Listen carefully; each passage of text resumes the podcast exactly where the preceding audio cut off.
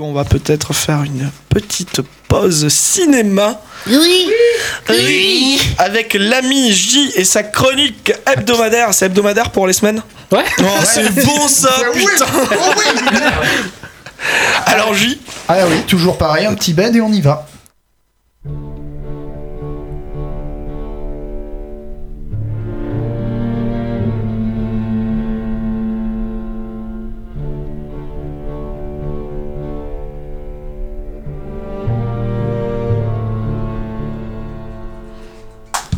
Il est de ces films sont parfois oubliés de la filmographie d'un cinéaste sous prétexte qu'il en a fait des plus appréciés.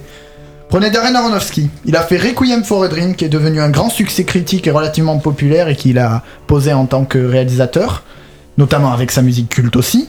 Et après, il relance Mickey Rourke dans sa carrière grâce à The Wrestler et donne à cette badass bitch de Nathalie Portman le rôle de sa vie dans Black Swan. Mais entre Requiem et The Wrestler, il a réalisé un film ambitieux qui est relativement passé inaperçu lors de, sa sortie. The Fountain évoque trois histoires à trois époques différentes. En 1500, le conquistador Thomas part à la recherche d'un arbre qui lui donnera la jeunesse éternelle et également l'amour de la reine Isobel. En 2000, Tommy, chercheur, tente de sauver sa femme Izzy du cancer qui la ronge. Et en 2500, méditant enfermé dans une bulle qui flotte à travers des nébuleuses, Tom garde un arbre mort. Trois récits donc entrelacés dans un film d'une heure quarante. Paix ton ambition. Évidemment, on se doutait après le succès de Requiem for a Dream qu'Aronofsky euh, allait chercher à créer euh, un film plus grand et plus impressionnant. Et pour être impressionnant, il l'est définitivement. Ça fait beaucoup d'adverbes ça.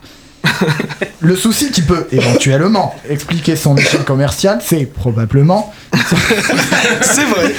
c'est probablement son sujet assez dur. La quête de l'immortalité, la volonté de sauver ce que l'on a de plus cher et tout cela enveloppé dans la mythologie, le mysticisme et toutes ces choses qu'on ne s'attend pas forcément à voir quand on va voir un film avec Hugh Jackman et Raquel Weisz. De plus, il lui a fallu quand même 6 ans pour le mettre en place. Donc le public était devenu froid après le succès de Requiem for a Dream et l'attendait pas probablement pas plus. Cette phrase ne veut rien dire. Mais assez de psychologie de masse, hein, ça serait perdre mon temps, d'autant plus que je n'y connais rien. Faudrait plutôt demander à Anto. Euh, ce film est magnifique. Dans tous les sens du terme. Déjà, il faut savoir qu'une bonne partie du film se passe dans une, nébule- dans une nébuleuse jaune que l'on croit tirée d'une scène coupée de 2001 l'Odyssée de l'espace. Et ces effets spéciaux ont été faits avec une sorte de mélange qu'ils ont filmé puis ensuite mis en surimpression. Il n'y a donc pas tellement d'effets par ordinateur pour un rendu tout aussi génial, si ce n'est plus. La photographie est merveilleuse, notamment justement dans la partie de la nébuleuse. Je n'ai rarement vu des images aussi puissantes de beauté, et le reste est à l'avenant.